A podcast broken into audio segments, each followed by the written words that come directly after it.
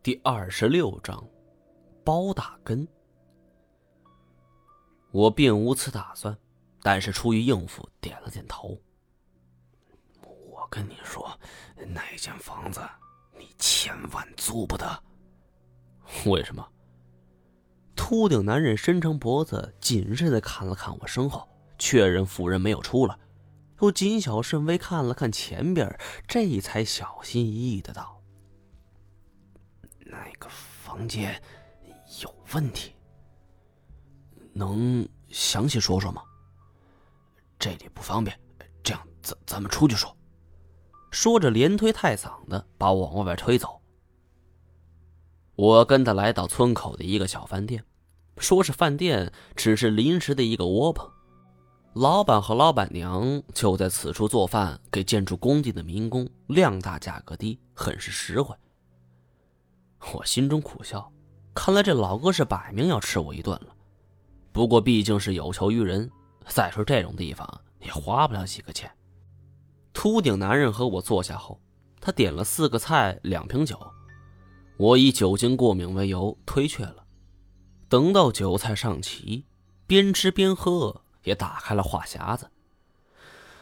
我跟你说，这哪间房间千万租不得。此话他之前已经说过了，我默不作声，等他下文。十七年前，你晓得吧？有一个龙精虎猛的硬汉子住里边，好端端也不知道为什么，这突然脑袋就坏了，不能住，不能住。你也不知道是什么原因吗？我当然知道，听说是那个房间风水有问题。你看，殡仪馆距离这儿只有两里地，然后那间房间的房门正冲着殡仪馆，这煞气一出来，哎，挡都挡不住。呃，你知道吧？妈的，我不由苦笑。今天遇上了一个骗吃骗喝的神棍。饭钱虽然不多，但是我也不能一无所获。我尝试打听更多细节，但是我进那个房间看了一下墙壁上。都写了一个“龙”字，这什么意思？这就是问题所在了。你知道吧？那个房间里白花花的墙全都是这个字儿。你知道为什么吗？因为房间以前的主人好端端说自己看见了龙，在墙壁上开始写字儿，一写就是一整天，乖乖，吓人的很呢。秃顶男人故作神秘道。我故意将话题向我设定的方向带。原来主人姓什么？叫什么？姓包，叫包大根。那他说他看见龙，怎么回事？哎呦，那一晚就是多事之秋，你知道吧？这这个包大根本来是个跑船船老板，这那天晚上听说是被水警给围了。嗨呦，这包大根呢，水上功夫那可是一顶一的。就跟这水壶里的浪里白条一样，跑出来了。可是时间不长就不行了。嗯，他朋友跑他家说，呃，说是这什么包大根出问题了。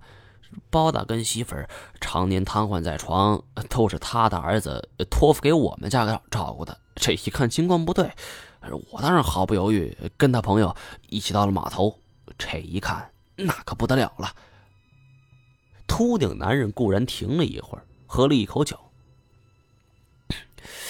那个包大根脸煞白煞白的，一点血色都没有，就跟一张白纸一样，你知道吧？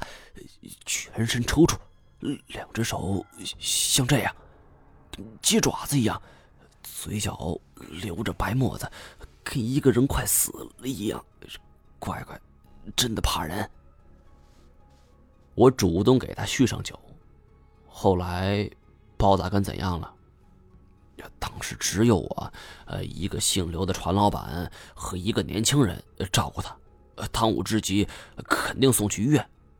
到了医院，乖乖更不得了了。这包大根跟一个野兽一样，在病床上挣扎。三五个医生护士那都按不住。当时还把一个老大夫给咬伤了。嗨，别提多恐怖了。后来呢？包大根的情况有好转吗？后。来大夫给他打了几针镇定剂，他才安静下来。不过整个人的头算是完了，医院也没办法，家里又没钱，只好让他出院了。秃头男人说的时候，桌子敲得震山响，一脸的愤愤不平。我思索片刻后，便问他对此事的看法：为什么包大根一直提到了龙呢？秃头男人啃着一块排骨，吸溜吸溜吸着骨髓。哎呀，这还不是因为那魔山事闹的？都说那一带出现龙，真假我也不知道。但是这事说出去，谁会信呢？